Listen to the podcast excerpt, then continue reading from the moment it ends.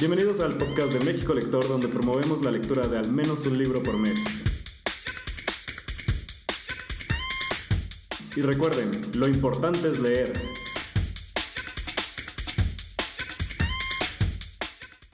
Bienvenidos a un espacio más de México Lector. En esta ocasión tenemos un invitado muy especial. Nos acompaña Francisco Almaraz, alias Pacaso, también conocido como Doctor Netas. Y pues esta noche vamos a hablar de su más reciente libro, que es Doctor Netas interviene Romeo y Julieta. ¿Cómo estás, Pacaso? Buenas noches, bienvenido. Bien, bien, espero que estén bien todos ustedes también. Gracias por la invitación. Pacaso, este, cuando me llegó tu libro, lo primero que me pregunté fue ¿por qué elegir este clásico? ¿Por qué elegir Romeo y Julieta para intervenirlo? Eh, ¿Cómo se dio esta decisión de, de elegirlo? Este, pues tratamos de escoger un, un, clásico que casi nadie haya, este, que nadie haya intervenido. No, no, no.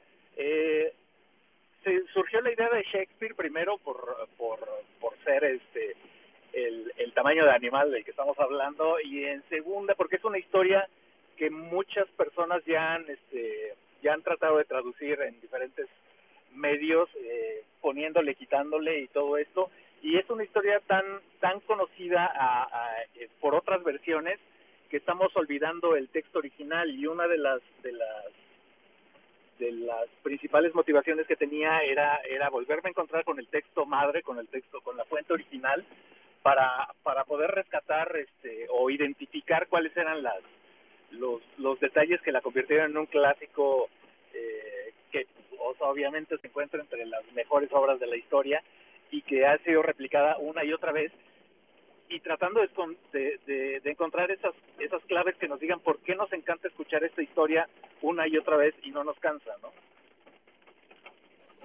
Sí, es algo que, que nos damos cuenta y que bueno, cuando leemos tu libro pues vemos que se mantiene vigente. O sea que es una historia que no ha envejecido y las actitudes y lo que pasa con los personajes es algo que bien podríamos aplicar ahorita en estos años. Y algo que se me hace muy curioso es lo que comentas de lo del lenguaje. Creo que es el primer este, choque que te das cuenta de que, te das, eh, que empiezas a leer y dices, ¿por qué hablaban así? O, o, ¿por qué utilizaban estos términos? Pero gracias a las intervenciones que haces, pues te, va como guiando y te va, te va ayudando. ¿Cómo fue este proceso de, de decidir en qué momento hacer una intervención e ir guiando al lector en, en leer este clásico? Eh, pues traté de olvidar todo lo que aprendí, de, de, todo lo que había visto de Romeo y Julieta. Digo, el texto lo leí por última vez hace 25 o 30 años, entonces no, no estaba muy fresco ese recuerdo, pero sí está fresco el recuerdo de todas las versiones este, adicionales, ¿no? Ya, ya lo vimos con DiCaprio, ya lo vimos con Nomos, ya lo vimos con, con innumerables este, personajes. Y la, la, la, la forma en que lo abordé fue este, abrir el libro, abrir la primera página, comenzar a leer, y comenzar a anotar todas las cosas que se me fueran ocurriendo en el momento. O sea, es en, tiempo real para lograr una, una, como la ilusión de que lo estamos leyendo juntos, ¿no? El lector y yo, eh, y nos estamos sorprendiendo al mismo tiempo, nos estamos poniendo tristes al mismo tiempo, nos estamos emocionando al mismo tiempo, y, y creo que fue una forma adecuada de trabajar porque las, las reacciones que he tenido van en ese sentido, ¿no? Ahorita voy a tratar de describirle un poco a los que no han visto tu libro aún, eh, que precisamente eso es lo que sucede, que son las anotaciones, son tus dibujos, justo en la línea subrayas como algún elemento, alguna parte importante, y lo acompaña un dibujo, lo acompaña una explicación. Entonces, sucede eso que comentas de que pues no es una lectura que haces tú solo. Creo que eso es lo curioso que tiene este libro, que es esa voz tuya tratando de darle la interpretación, acompañándote, y algo que nosotros nos hemos enfrentado mucho en México Lector es el tema de, pues, de los clásicos, que muchas veces creo que nos los ponían en la escuela y si no fuera ahorita que comentabas lo de la película de DiCaprio, pues tal vez no hubiéramos conocido muchas historias porque se nos hubiera hecho muy pesado. O sea, no teníamos ese apoyo de irnos haciendo digerible la historia por los cambios de lenguaje, porque pues tal vez no estábamos listos para leerla.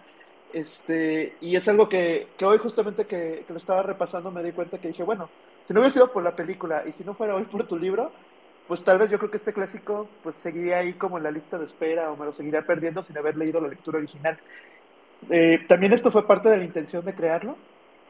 Sí, yo creo que una de las principales barreras que tenemos para, para abordar los clásicos, este, a pesar de que hay muchas versiones ilustradas, siempre es el, el, el original, preguntas, este, ¿tiene monitos o no tiene monitos? Y si no tiene monitos, pues ya como que hay un, un, un bache en el camino que no te lo hace tan atractivo a cierto, a cierto tipo de personas. Entonces, este, digo, yo tenía también esa, esa, eh, discriminaba libros de esa forma de, de, de más chavo. Entonces, este, yo, yo creo que es, es digo, hasta una buena obra de, de, de parte de la editorial aventarse eh, eh, a, a, hacer experimentos como este tipo de travesuras para hacerlos aún más, más, este, más atractivos y y el enfoque, como te digo, pues es de acompañamiento, ¿no? En, no hay no hay juicio sobre lo que ocurre porque no podemos juzgar con ojos de hoy lo que ocurría hace siglos pero sí eh, a, en aras del humor sí sí me gustaba eh, alumbrar con con las luces con las luces actuales lo que pasaba en el pasado y y el resultado pues es bastante divertido no el el, choque que te causa ver eh, la reacción, bueno, la, la forma en que se comportaban las familias con cierta, con tal o cual persona, eh, que son situaciones que vamos, que seguimos viendo, obviamente, pero ya no las vemos como normales, ¿no? Ya, ya las vemos como algo, algo que no debería estar pasando. Entonces, es, es, es sumarme a la, a la, meterme de lleno a la historia, comentar alrededor, hacer este, eh, evoluciones alrededor del texto original sin tocar el texto, obviamente, y, y, creo que el resultado pues es bastante bastante positivo y hace la lectura muy ágil. Hace un momento yo yo la intención cuando lo hice era eh, que primero fueras leyendo el texto y después te fueras a las ilustraciones o a los comentarios y una amiga me acaba de comentar, yo lo, o sea, que ya lo leyó varias veces, eh, el original no este, eh, y que cuando a, encontró el mío, que lo estaba leyendo al revés, o sea, que primero leía las las las anotaciones, veía los dibujos y luego ya eh, se, se remitía al texto. Entonces, creo que está padre que lo puedas leer así como que funcione en viceversa, ¿no? Sí, es, es, es muy curioso eso, eso que también le, le, sucedió a tu amiga, porque como lector, pues te quieres aventar como primero así la formalidad, de leer el texto tal cual, y, pero te llaman tanto las ilustraciones que estás saltando todo el tiempo. Entonces, lees una parte de texto lo comprendes, pero también te vas como a la ilustración que te da un poco más de contexto.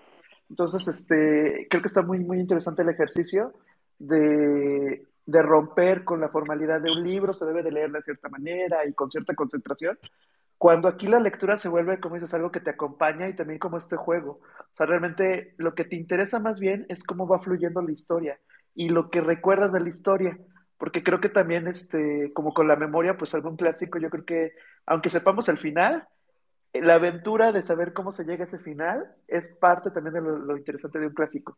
¿O qué opinas de esta parte? Sí, sí, sí, el, el, camino es más interesante que el destino en, en, múltiples ocasiones, y más en esta obra que en la primera hoja te dicen que acaba mal, ¿no? O sea, como el, el gran spoiler viene en la primera hoja. Y, y, y me gusta, lo, lo, que más me gustó de hacer este ejercicio además de, de, de poder este, expresar todas las dudas y jugar con el lenguaje del teatro que me encanta y creo que se acopla mucho a mi estilo práctico y, económico de, dibujar o comentar, este, fue descubrir personajes que había olvidado en, lo personal, pero, pero lo que me encantó fue reflejar las aventuras de la, de la nodriza de Julieta, por ejemplo. Este, yo, la, la, la personalidad que tiene ese, ese, ese personaje, vale la, eh, la repetición, pero eh, es impresionante, o sea, ella aporta tanto a la historia porque es, es y, y, creo que encontré la necesidad básica de esta señora, que era la de que quería una boda a fuerza, fuera con quien fuera. Eso me divirtió mucho porque Julieta le presentaba una opción y decía, no, sí, mija, ese, es, ese hombre es para ti. Y luego le decía, no, pues a lo mejor puede ser de otro. Y, y también le decía, no, sí, creo que está más guapo. Y luego le decía, de Romeo, este, y le dice, no, pues a lo mejor no te conviene, pero pues buen tipo sí se ve, es, guapo él. Entonces la, señora pues nada más quería, operaba en forma que quería ver a su, a su protegida casada y eso aporta muchísimo a, una historia que a lo mejor tenemos olvidado ese personaje, pero, pero todos va sumando, ¿no? Los amigos de Romeo, el primo de Julieta y todos estos, este, conforman un grupo eh, que, permite que esta obra se hubiera eh, desarrollado de esta forma y acabado de esta forma, pero solo recordamos a los dos principales, ¿no? Y no sabemos, eh, pues sí, se amaban, pero sus familias se odiaban y al final todo acabó mal. Y, y, si te metes al, texto original, te rescatas toda la riqueza y comienzas a comprender por qué ha trascendido este, tanto tiempo, ¿no? Y seguirá, yo creo, eh, porque todas las historias de amor básicamente es, este, nos remiten a esta, ¿no? Sí, de hecho, creo que es también lo que vuelve un clásico de Romeo y Julieta, pues es esta parte del amor romántico, de que tiene que acabar en algo tal vez trágico, que se tiene que sufrir, que tiene que ser un amor desbordante, que tiene que pasar todas estas cosas. Y, y como lo comentas, pues yo creo que se ayuda mucho el, ir viendo como el contexto, ¿no? Todo lo que está sucediendo alrededor de los personajes, que también, este, pues a veces se siente que no ayudan mucho, ¿no? A veces se siente como que son dos jóvenes que están enamorados, pero no se ve por ahí como que tengan el apoyo de tomar buenas decisiones, sino todo el ambiente alrededor es como, como muy rápido de que, de que se avienten, de que lo vivan. Sí, es, es, es bastante digamos, no, no, no, no encuentro la palabra, pero primal, salvaje, o sea, la, la forma de reaccionar de todos, eh, y que son elementos, o sea, obvios, este, eh, que forman parte de la humanidad, ¿no? Todos tenemos esos elementos, pero en esta obra se, incrementan de manera exponencial y hacen que estés vibrando ahí, este, ya sea que lo estés leyendo o que estés viendo la obra o que estés viendo una película, o sea, experimentas las mismas sensaciones y por eso es, este, eh, eh, pues tan, tan especial este, este, esta historia, ¿no? Tan especial que se ha repetido varias veces y, y, eso fue una de eh, el que se haya repetido tantas veces en tantas versiones, esa fue una de las principales cosas que me animó a hacer yo mi intento, ¿no? Por, por este lado, ¿no? Darle un, un, un enfoque nuevo eh, con un poquito más de frescura que invite a leerlo por primera vez y que este, te, te haga sentir que lo estás leyendo con, con otros ojos, con otra óptica, si ya lo leíste 100 veces, ¿no? Sí, creo, y creo que lo cumple bastante bien y, y, te ayuda pues a acercarte y perderle el miedo a los libros pues, en un principio y a los clásicos. O sea que créeme que en México Lector nos pasa mucho que cada vez que gana un libro que es un clásico, que alguien propone un clásico, eh, se siente este sentimiento de de pues sí hay que leerlo porque es un clásico, pero muchas veces no sabemos por qué. Y, ya desde ahí como que nos ponemos un freno de decir, bueno, ¿y por qué voy a leer este puros clásicos nada más? ¿Y qué tal que no los entiendo? ¿Y qué tal que no los comprendo? Entonces se vuelven libros muy inaccesibles. Y creo que en México también ese es un tema con la lectura, o sea, el tema de la accesibilidad. Este, tú, ¿A ti qué, qué experiencia te ha tocado con el tema de accesibilidad de los libros? Pues digo, en mi caso personal siempre he tenido acceso porque vengo de una familia este, lectora. Eh, creo que el, cuarto más importante de, mis padres era la, la, la, biblioteca. Suena muy grande, pero pues era un cuartito nada más donde, donde tenían todos los libros. Este, pero mis papás sí, sí, sí coleccionaban desde clásicos hasta nuevos, ¿no? Podrías ver de, de los libros que estaban sonando. Eh, hasta enciclopedias y lo que sea, pero obras completas de, de Shakespeare, este, El Quijote, todos los clásicos. Me acuerdo que me enjaretaron en, en, como en tercero de primaria a leer el mío Cid y no, no había forma de que yo le entrara ese texto y, y, y mi, mi, mamá y mi papá me ayudaron a encontrarle el ángulo o la eh, más, este, más ágil, más, más amable para entrarle a esa, a esa historia, que es fascinante también, pero pues, si te enfrentas como chavo y de 10 palabras que lees, este, no entiendes 8 por, porque son antiguas o porque ya no, este, no, no están en tu vocabulario, pues no hay forma de, de, poder eh, convertirlo en, agua, en algo atractivo más que poniéndole dibujos. Entonces, este, creo que ese es el, el, gran reto que tenemos, hacer aún más atractivo eh, o, explicarle a la gente por qué, por qué este tipo de historias son, son este, eh, son importantes, ¿no? Porque, porque tienen que permanecer este, en, labios de todos hasta el fin de los tiempos, y ya sea con dibujos, o ya sea con podcast, o ya sea con, con este tipo de, de, emisiones como la, la, que tuviste la amabilidad de invitarme, eh, o presentar, o con lecturas y todo esto, eh, para, para que este, estas, estas obras sobrevivan, ¿no? Sí, que es algo muy importante, pues volver otra vez llamativa a la lectura. Y ahorita eh, que platicabas que, bueno, eh, tenías una biblioteca y te viste mucho acercamiento a los libros, ¿qué clásicos recuerdas hoy que te encantaría también este, intervenirlos, además de, este de pues, Romeo y Julieta? Eh, pues ahorita me, me, como que me nació el amor por, por Shakespeare otra vez, se despertó la, la, la llama y, sí me, me, encantaría poder seguirme con Shakespeare. Obviamente otros clásicos así como Moby Dick y todo esto también me gustarían, pero son, son historias tan, tan épicas que necesita, por ejemplo, en el caso de Moby Dick, o sea, nada más en la primera página yo creo que me tardaría un año en ilustrarla, ¿no? Y en cambio con Shakespeare yo creo que me puedo ir más, este, un poquito más, más ágil, por, en primera porque es teatro. Eh, y que el, teatro en sí tiene una, una, limitación este, natural que se presta mucho a mi, a mi tipo de trabajo, a mi, a mi, a mi forma de interpretar las cosas, eh, pero sí me encantaría hacer más cosas, o sea, hacer público, bueno, el, el rayonear los libros lo hago desde, desde que tengo memoria.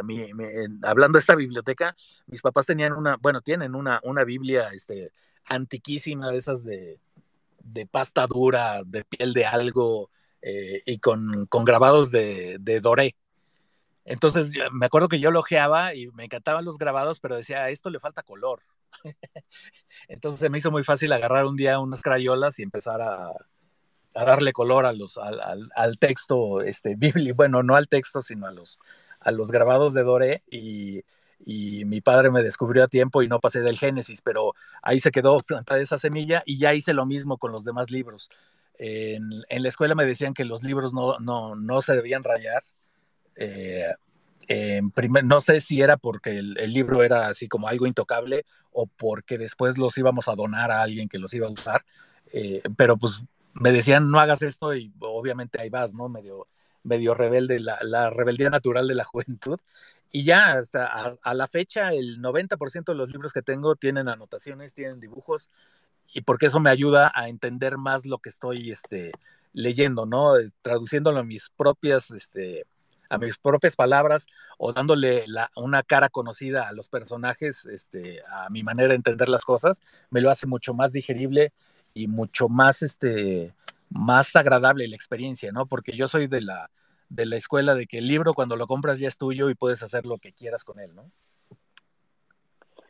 Fíjate que ese también es tema controversial en, las reuniones, que hay quienes llenan de post-its, rayan los libros, este, y generan como esa relación tan personal con el libro, porque hacen todavía el libro más suyo, porque es como ya incluye su interpretación, ya incluye lo que entendieron, lo que más les llamó la atención, y no sé si te haya tocado a ti que te hayan prestado un libro que esté rayado. ¿Cómo, ha, sido, cómo ha sido esa experiencia para ti?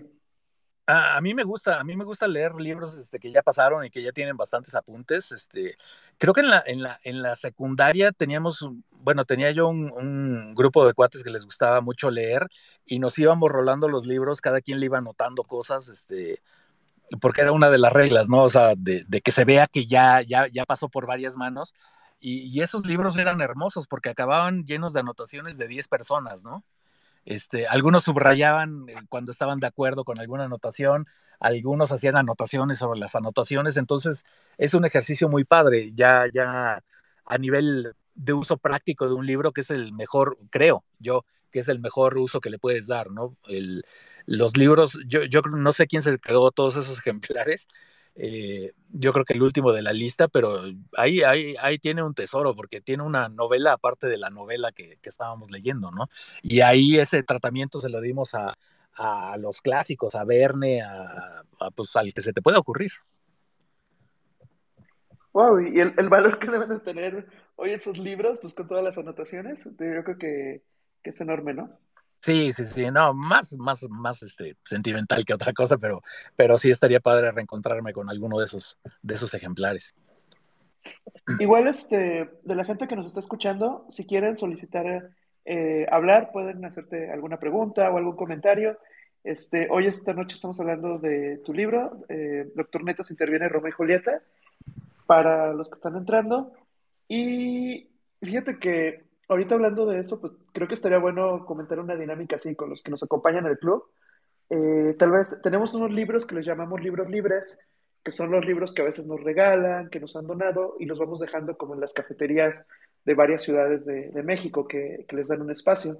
Entonces yo creo que será bueno que, que, les digamos ahí en el club que si los llegan a subrayar, pues adelante, que nos compartan una foto o algo, porque Ajá. creo que es un ejercicio que no hemos motivado y ahorita que lo escuchamos, pues creo que puede ser muy gozosa la lectura y pues que cada quien vaya dejando un poquito de su historia de lo que leyó. Exacto, hasta, Harry Potter tiene una película sobre ese. un, libro sobre un libro que recibió ya con anotaciones, ¿no? Creo que acabó mal aquello, pero, pero está padre, este, digo, no, es, es una experiencia diferente ya ver un libro que ya pasó por varias manos y que esas manos hayan dejado huellas. Entonces eso es, es muy padre, a mí me gusta mucho. Sí, yo creo que es algo que podemos ahí incentivar. Y bueno, bueno, no sé si ahorita alguien tenga alguna pregunta. También los pueden escribir sobre, sobre Twitter y ahorita aquí les este, agregamos al espacio. Eh, mientras alguien pregunta, les comento de México Lector. Nuestra próxima reunión es una reunión mensual, va a ser el 2 de septiembre. Estamos leyendo ahorita El Salvaje de Guillermo Arriaga, que de hecho es un libro de más de 600 páginas, creo que muchos dicen, no, está grandísimo y no lo quiero leer porque es como un libro muy, muy enorme, Ajá. pero empiezan a leerlo y dos, tres páginas y se enganchan y ya siguen y lo quieren acabar y se han quedado hasta la madrugada leyéndolo. No sé si te ha tocado este, leer algo de Guillermo Arriaga. Eh, no, no. He visto, o sea, he visto su trabajo, obviamente, sus guiones y todo eso, pero ya, ya agarrar un libro de Arriaga todavía no. Creo que está entre los pendientes, obviamente, ¿no? Tengo ahí, este, esa es, esa es otra el, el, no puedo, hay, envidio muchísimo a las personas que pueden de, leer más de dos libros a la vez. O sea, yo soy uno de que tiene que encontrar tiempo para leer uno y hasta que lo acabo, este, puedo empezar otro, pero no, no puedo, este, no puedo dividir el cerebro de esa forma para seguir dos historias eh, en un mismo periodo de tiempo, ¿no? Siempre nos han llegado como historias así de quien no puede leer más de más de un libro y a veces se quedan con ese libro y hasta que lo acaban. Ajá. Este, y, y pues luego a veces como que ni les gusta tanto. Y que es algo que les decimos también en el club de, oye, si el libro no te está encantando, no pasa nada, déjalo y sigue con Ajá. otro, porque posiblemente el siguiente libro sí te va a encantar, lo vas a acabar y sigues leyendo. Uh -huh. Pero, pero hay quienes este, luego a veces este, se quedan de, no, hasta que lo acabe, se bloquean y ya no leen. Y hay quienes tenemos hasta, yo creo que como 10 libros empezados, y que estás así como picando un libro y otro y otro y estás cambiando muchos.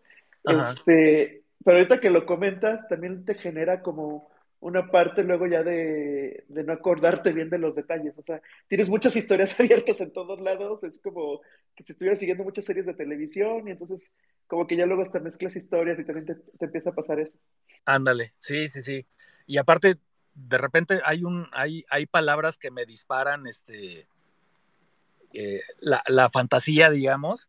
Entonces sigo leyendo en automático, pero de repente ya voy en 10 páginas adelante y no sé qué leí, porque hubo un pasaje que me remitió a, a un recuerdo, pero, pero tú sigues operando en automático, ¿no? Mecánicamente sigues pasando los ojos por las letras, por las palabras, cambiando páginas, pero ya no estás con el libro. Este, y eso me pasa a veces demasiado seguido. Entonces tengo que meter rewind, este, a ver ¿qué, qué, había pasado, quién es este muchacho, eh, y, y, volver a tomar el hilo, ¿no? Entonces sí, sí, sí necesito espacios así como voy a apartar estas dos horas para leer nada más, porque si, si no lo, lo, planeo de esa forma, este, es, es, no, no avanzo, pues. Mira, por aquí ya nos dejaron un comentario, déjame lo leo. Eh, Víctor nos dice, yo se acostumbro a leer dos o tres libros al mismo tiempo. En alguna ocasión tenía mi libro de FIA, suspenso, de día, uno de suspenso y otro de noche. Que también eso sucede, ¿eh? que hay libros que son este para ciertos horarios. Por ejemplo, yo terror no lo leería en la noche o algo así como muy complejo, como Ajá. que de noche no. Como que siento como que, porque a veces te puedes ir a soñar con lo que, con lo que estabas leyendo, no sé si te ha pasado. Sí, no, no, y cualquier ruidito, pues ya, ya es que llegó el asesino por ti. Entonces, este, mejor evitar ese tipo de lecturas en la noche, porque yo creo que la, la, la, lectura es mucho más intensa que ver una película, ¿no? Porque todas las imágenes te las estás formando tú mismo y estás invocando tus, tus propias imágenes terroríficas, ¿no? Si te dicen es un sujeto amenazante, este, se apareció de repente, ¿no? Entró a la habitación. Entonces tú te imaginas a tu propio sujeto amenazante, no, no al de... Y no, y, no y, a veces en una película el sujeto amenazante, que para el director es amenazante, para, pues, para ti no resulta amenazante. Entonces, este, sí es más terrorífico leer un, buen libro de terror. Eh, pero pues es una sensación también de, de, mucho gozo, ¿no? Sí, de hecho, eh, sucede mucho con algunos autores que, que, son genios en crear este terror que se le puede llamar como psicológico, como, como Lovecraft, que a veces en unas cuantas líneas ya te estás imaginando mil horrores y realmente no te estás escribiendo mucho, pero, pero es más lo que tú te estás sugestionando de lo que la interpretación que le das. Sí, sí, sí, y esa es, y esa es la, la, la, magia de las palabras, ¿no? Cómo, cómo resuenan en tu mente y cómo se crean imágenes este, diferentes. Hay, hay, hay villanos de novelas que, que todo mundo imagina diferente y, y, y, a la hora de ver una interpretación dices, no, creo que no va por ahí. O... Es una cosa muy similar a la que pasa cuando, cuando estás muy acostumbrado a escuchar a alguien en la radio o, o solo su voz y cuando la ves en persona dices, no, este, este no es, o sea, no es la imagen que yo me formé. Es, obviamente las imágenes que nosotros nos formamos son las más, más, más adecuadas para nosotros y el, y, el, y el topar con la realidad a veces no, no, no, no embona bien. Y, y por eso se me hace que el, la forma de transmitir historias eh, más, más adecuada sigue siendo la letra escrita, ¿no? A pesar de todos los avances que tenemos en, otros, en otras áreas como el, eh, o el audio o la o, la, o las imágenes, el, el, el, texto es, sigue siendo rey para mí. Sí, sigue manteniéndose muy vigente y, y yo creo que no va a haber mejor versión de ciertas obras literarias que la que hicimos de lo que nosotros imaginamos. Así se haga una muy buena adaptación. Eh, por aquí David Quiroz nos pregunta, eh, muy interesante conversación, saludos a todos, ¿desde qué edad recomiendan este libro? Que es una pregunta muy, muy importante. ¿Desde qué edad crees que puedan empezar a leer Romeo y? Yo creo que primero de secundaria, sin problema, ¿eh? Este, creo que ya, ya, ya tienen los elementos suficientes como para entender eh, lo que está pasando, eh, eh, cuáles son las dinámicas en, distintas familias, cuáles son las dinámicas en sociedades y todo esto, y, cuál es mi tipo de humor, también tiene un, este, ese, ese, yo creo que esa, esa, edad es, es, perfecta como para empezarte a adentrar en los clásicos este, que ya tienen, o sea, que son tan apasionantes, tan llenos de, de, de sentimientos tan, tan, tan primales, salvajes y todo esto. Yo creo que sí ya tienes esos elementos, ¿no? Antes, antes no creo que lo puedes leer, lo puedes, este, puedes decir que lo disfrutas y todo esto, pero no creo que lo entiendas de la forma en que deberías empezar a entenderlo, porque eh, esto, este, este relato, por ejemplo, el de Romeo y Julieta, yo lo leí hace 30 años por primera vez, o no, hace más por primera vez, pero, pero cada vez que lo, que lo visitas entiendes otro tipo de cosas, ¿no? Es como una... Eh, pues cualquier libro que, que, agarres, por ejemplo, Atrapado sin salida, eh, ese, ese libro me encanta porque es de los, de los, de los que considero que son igual, la película es igual de buena que el libro, es así como, como esos pares que puedes hacer difícilmente, porque siempre es, o el libro es mejor o la película es mejor.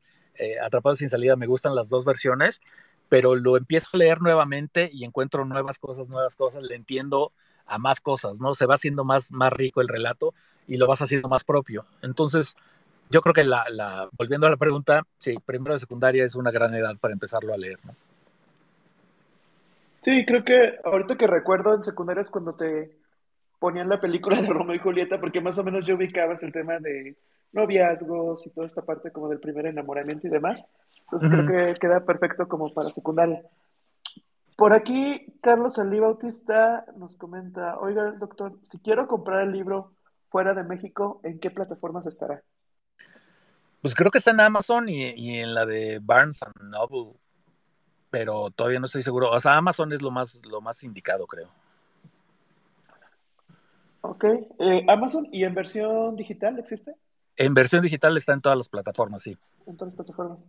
Perfecto. Que ahí yo sí lo recomendaría, pues igual, este, por experiencia, yo creo que en Kindle no, no lo bajé ahí, no lo veí, pero como si tiene color este, para las ilustraciones, como este color rojo que tiene sobre el texto, yo creo que sí les recomendaría que lo vieran en, en un iPad o en algún este, tablet con, con color, porque ese efecto que da de, del resalte de las anotaciones ayuda mucho, o sea, como que, como que es una distracción de cierta manera agradable, de que tú estás leyendo y estás medio concentrado y de repente ves esa línea roja que te lleva a la ilustración y entonces ya tienes contexto y es esa aventura de estar yendo y viniendo del de libro.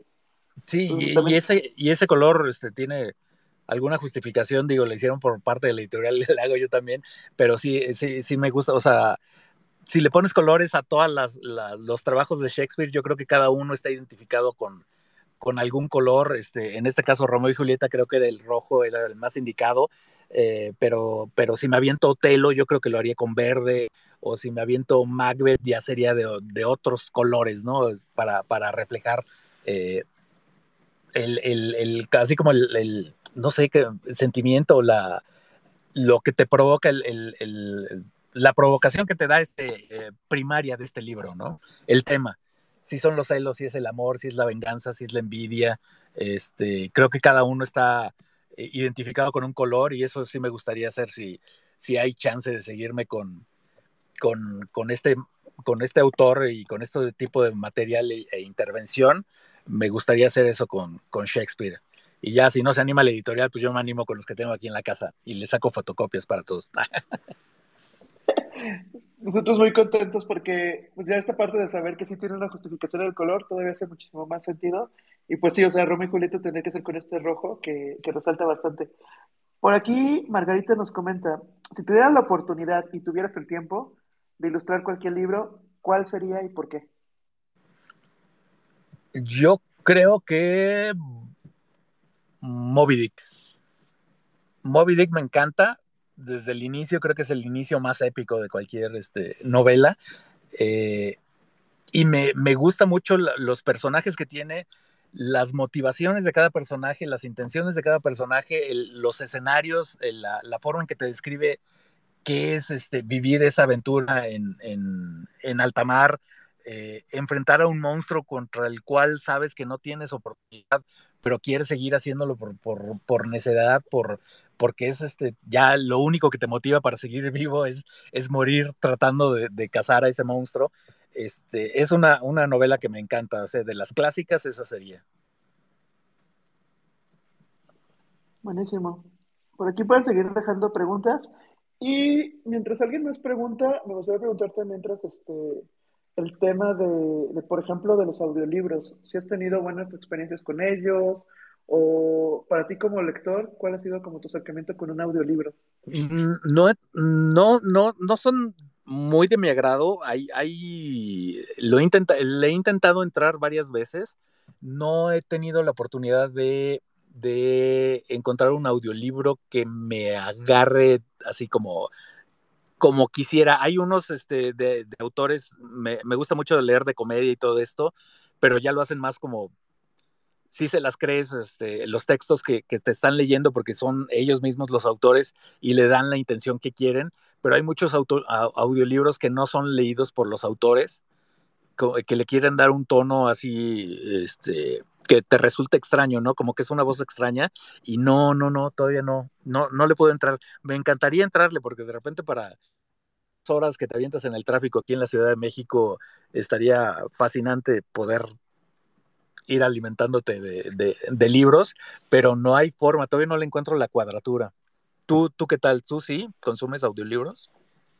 Fíjate que por temporadas, y justamente ha sido cuando tengo tiempo libre, o sea, como, como dices, como el tiempo que tienes en el tráfico, y ahorita otra vez como que lo retomé, pero la clave es lo que comentas del tema de, de que sean leídos por el autor.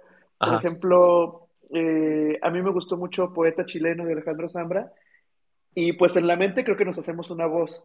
Y entonces, como dices, ya cuando conoces la voz real, lo, lo, lo, más padre es que empate con, con, lo que te está transmitiendo la lectura. Entonces, cuando me tocó este audio escuchar eh, literatura infantil y que lo iba leyendo, pues todo lo que transmite la lectura de ternura, de la experiencia de ser padre, etcétera, combinado con su voz, hacía como un match muy, muy padre y, y, me encantó y ya de ahí me, me le he pasado este, buscando más audiolibros y demás, porque pues trato de buscar como esa combinación.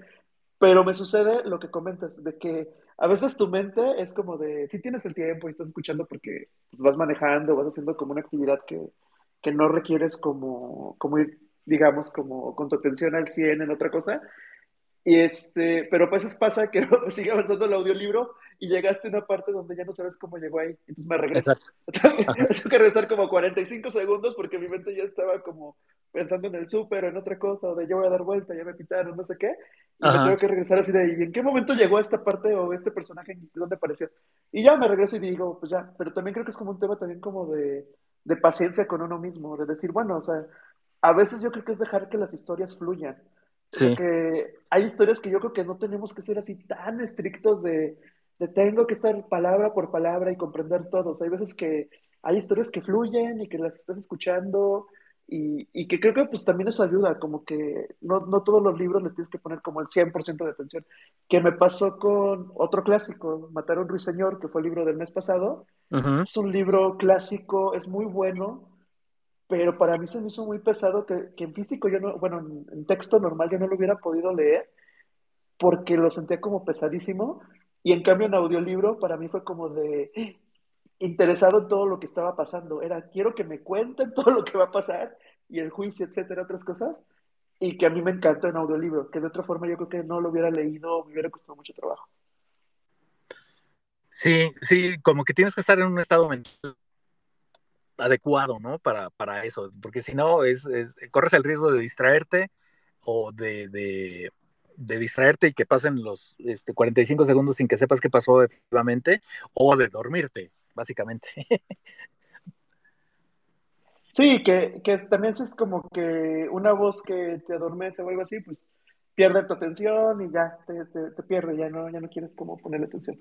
Que también puede llegar a pasar eso.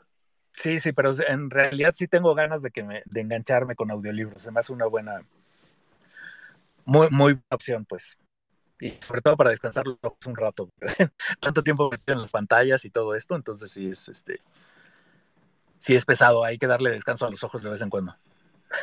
Sí, creo que pasa uno tiempo en pantallas trabajando, más la pantalla del, tal vez el Kindle de estar leyendo ahí o de estar en un libro en físico, entonces creo que sí se lo, que más gasta uno son los ojos. Entonces, este, y aparte, si quieres ver alguna serie o algo así, este, pues se va, se va incrementando el tiempo.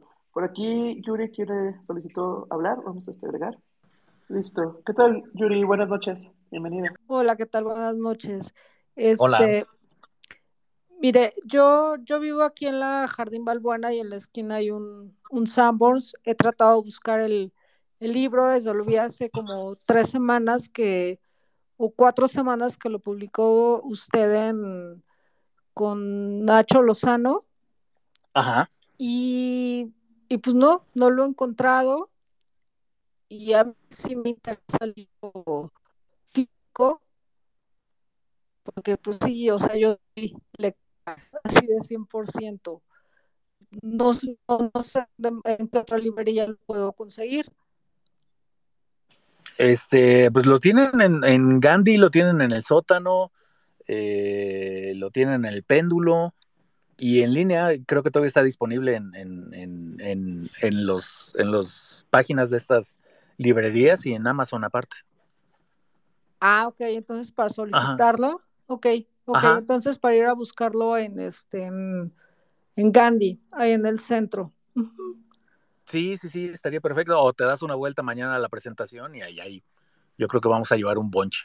Ok, una, una pregunta, ¿dónde mañana es la presentación? Es en Gandhi de Miguel Ángel de Quevedo a las 7 de la noche.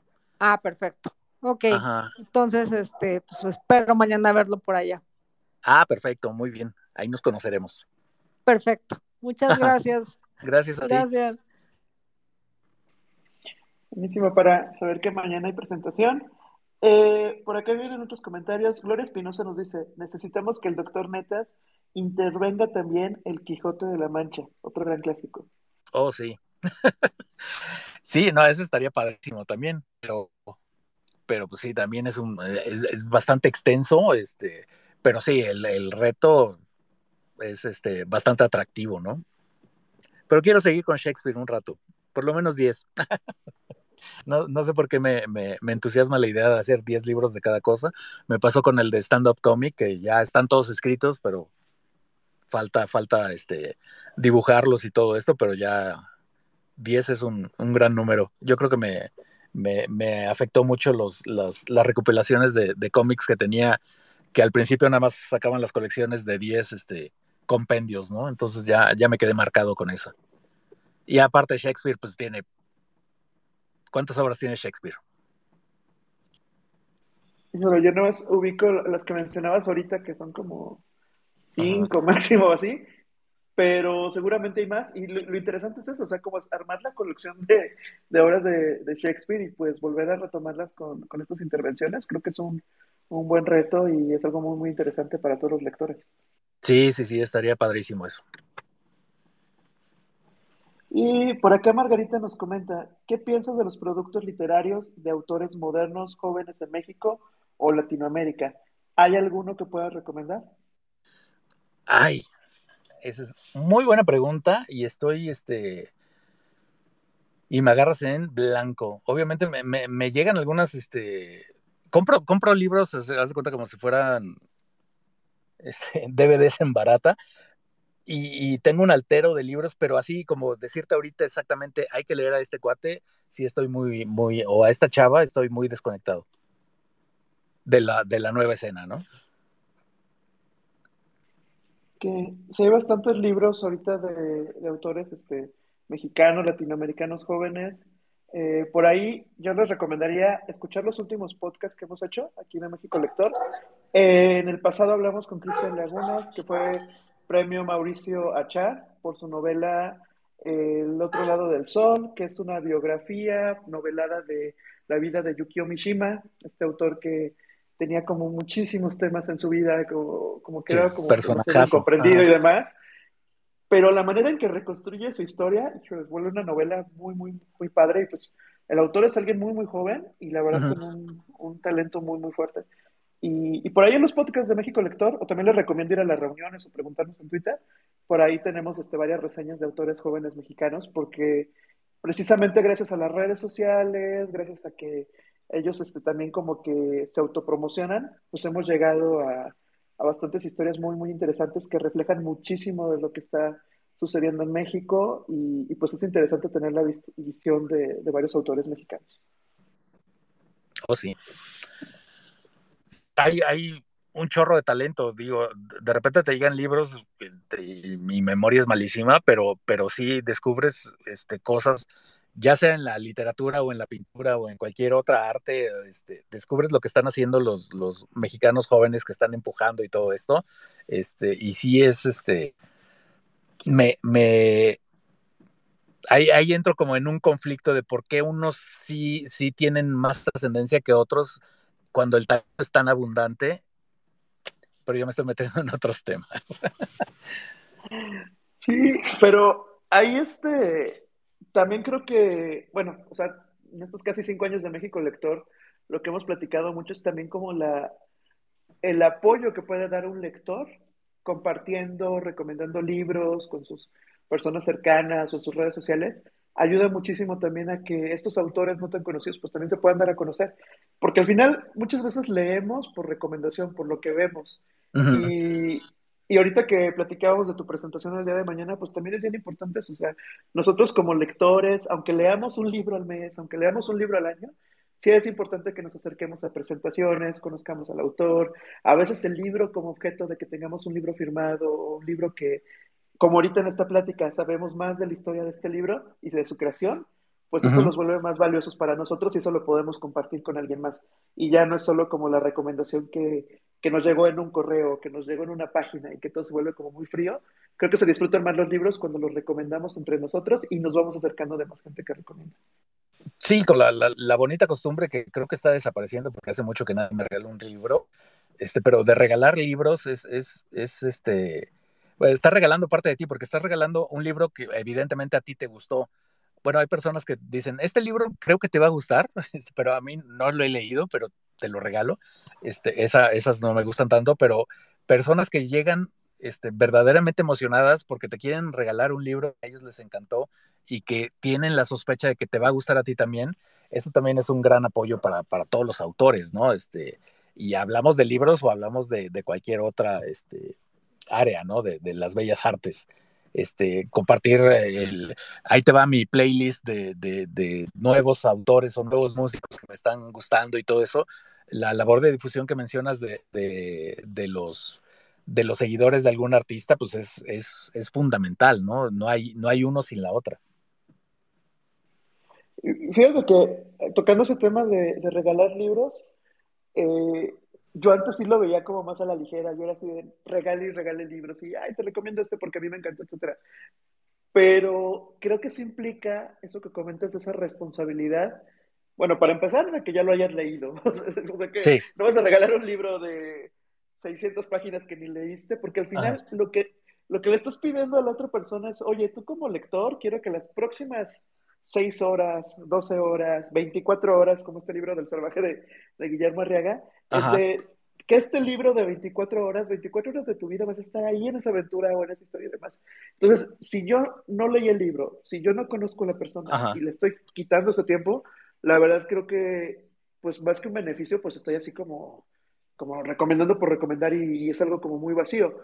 Pero en cambio, si conozco a la persona y digo, yo sé que le gusta este tipo de, de películas, este tipo de mm. historias. Yo sé que en este momento de su vida, este libro le puede ayudar a ver la vida de otra manera. Creo que ahí sí ya adquiere ese valor bien, bien importante de, de un libro regalado. Y aparte creo que son los libros que, que, no hay que regalar, por ejemplo, o sea, que ya te lo regalaron, eso sí consérvalos. Y, y, otros libros, pues muchas veces lo lees y no pasa nada y lo puedes volver a regalar, porque también creo que los libros tienen otra vida cuando, cuando tú ya lo leíste y no tiene ese valor de, de que a ti te lo regalaron, pues que se lo puedas dar a alguien más para que sigan leyendo. Sí, sí, yo soy de la idea, bueno, de varias ideas, pero dos son, la, primera es que cuando regalas un libro tiene que ser un regalo personal, o sea, sí tiene que ser personalizado, obviamente, este, que yo ya lo leí y que conozco a la persona que, que, supongo que le va a encantar porque yo ya lo leí y conozco a esa persona, ese, ese regalo sí funciona. Y la otra es que tengo la teoría de que los libros siempre llegan a las manos que los necesitan, o sea, tarde o temprano va a llegar cualquier libro va a llegar a las manos indicadas y va, va a cumplir su función, ¿no?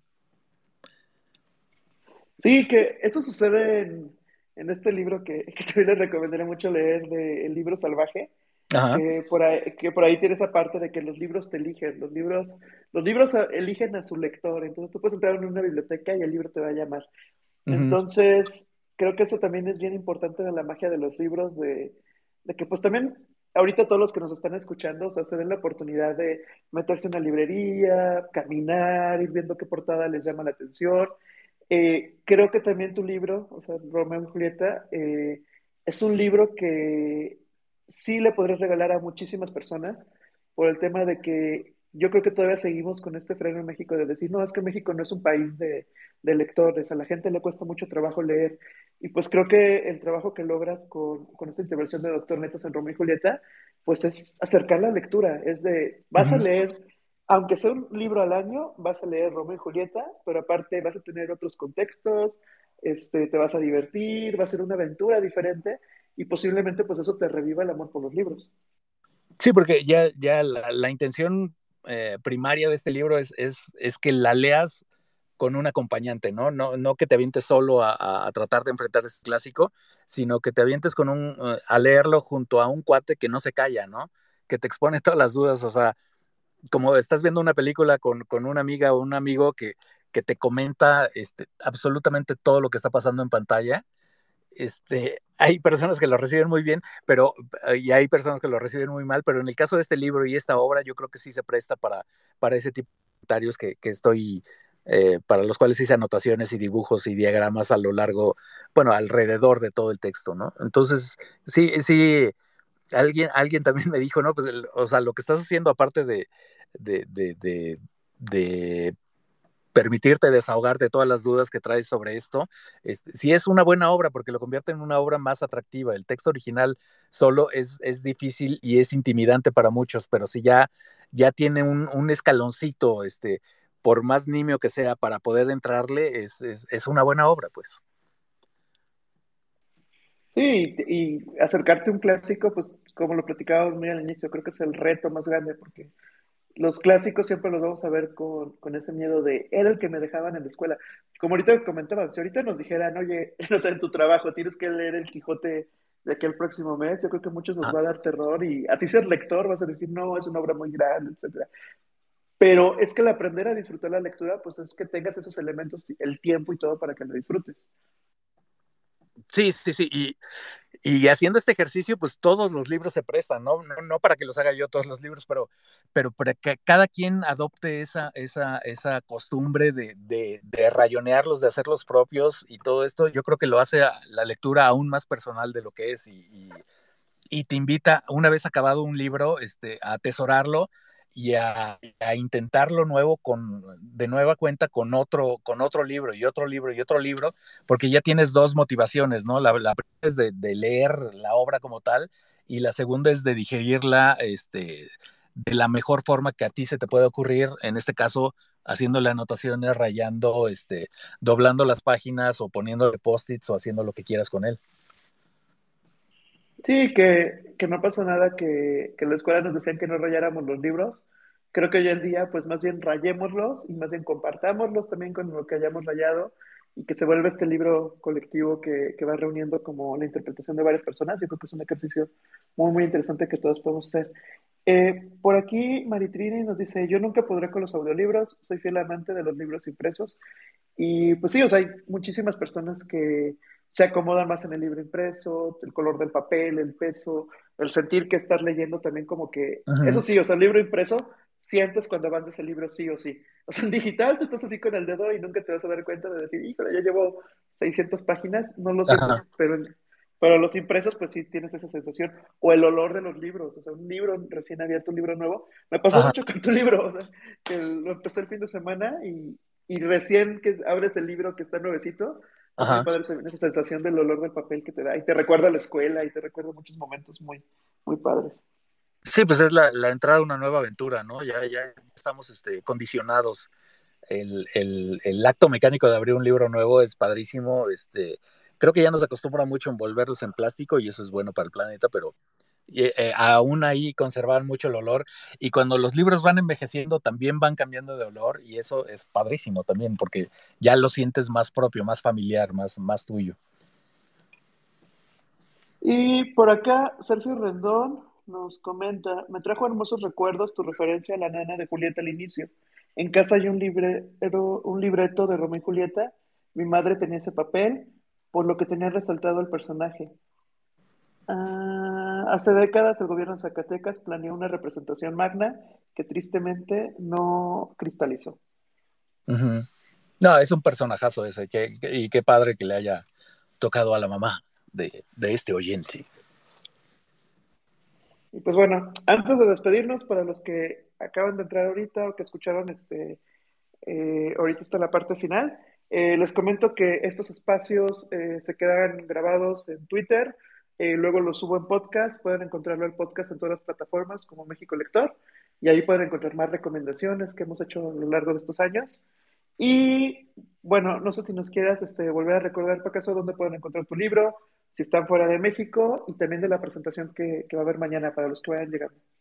Ok, el libro lo pueden encontrar, pues, eh, si están fuera de aquí, en Amazon lo pueden encontrar y, o en las plataformas de Gandhi, El Sótano, El Péndulo y todas las librerías de prestigio. Me dijeron, bueno, ahorita nos acaban de decir que en, en sucursales de Samos ya no hay, eh, pero creo que en línea todavía se puede conseguir. Y los invito a todos este, mañana, mañana viernes a las 7 de la noche en Gandhi de Miguel Ángel de Quevedo. Ahí vamos a estar presentando haciendo comentarios sobre el libro. Me tengo el honor de que me acompañen eh, dos de los caricaturistas políticos más, más este, relevantes en la actualidad, eh, Juan Alarcón y, Chavo del Toro. Entonces, creo que vamos a hablar de todo menos del libro. Buenísimo. Bueno, pues este, a mí no me queda más que agradecerte que nos hayas acompañado en este espacio. La verdad se disfrutó mucho la plática de libros, de tu libro, de clásicos, pasamos por muchos temas. Y me gustaría invitar también este, a los que nos estuvieron escuchando hoy, como pues a un reto, un compromiso como lectores y como México lector, de que si compran tu libro, pues te etiqueten y nos comenten qué les pareció, porque la verdad es una aventura que, que, vale la pena vivir. O sea, de que si no han leído este clásico, tenían una idea o lo leyeron en la primaria, secundaria, es momento de retomarlo y ver qué, qué tan vigente está la historia y qué cosas han cambiado. Y la otra es que si están leyendo otro libro y tienen anotaciones, pues también que nos compartan fotos. Creo que ya me dio mucho esa curiosidad de, de motivar eso, de ver qué, qué otra gente lo hace, qué notas toman porque creo que de esa manera le damos más vida a los libros, invitamos a nuevos lectores, regalen también libros, como lo platicábamos ahorita, y pues que poco a poco vayamos cambiando en México, pues la narrativa a ser un país más lector. Perfecto, sí, sí, sí. Y eh, rayen sus libros y pónganle color al mío también, al de Romeo y Julieta. Se presta muchísimo para que agarren sus, sus este, colores jungla y, y le den color a todos los personajes. Buenísimo ese reto también. Pues esperamos las fotos que etiquetan y todo, porque ahorita estoy viendo todos los que están conectados. Yo creo que muchos este, van a conseguirlo o ya lo tienen, pero pues ya tienen ahora sí que actividad para lo que resta del verano. Perfecto. Pues te agradezco mucho la invitación, estuvo, estuvo muy padre la experiencia. Muchísimas gracias, Pagaso, y pues seguimos al pendiente este clásico y los que vengan. Muchísimo éxito, suerte en la presentación mañana, y pues por acá lo seguimos escuchando también en México Lector. Perfecto. Saludos a todos. No se enfermen.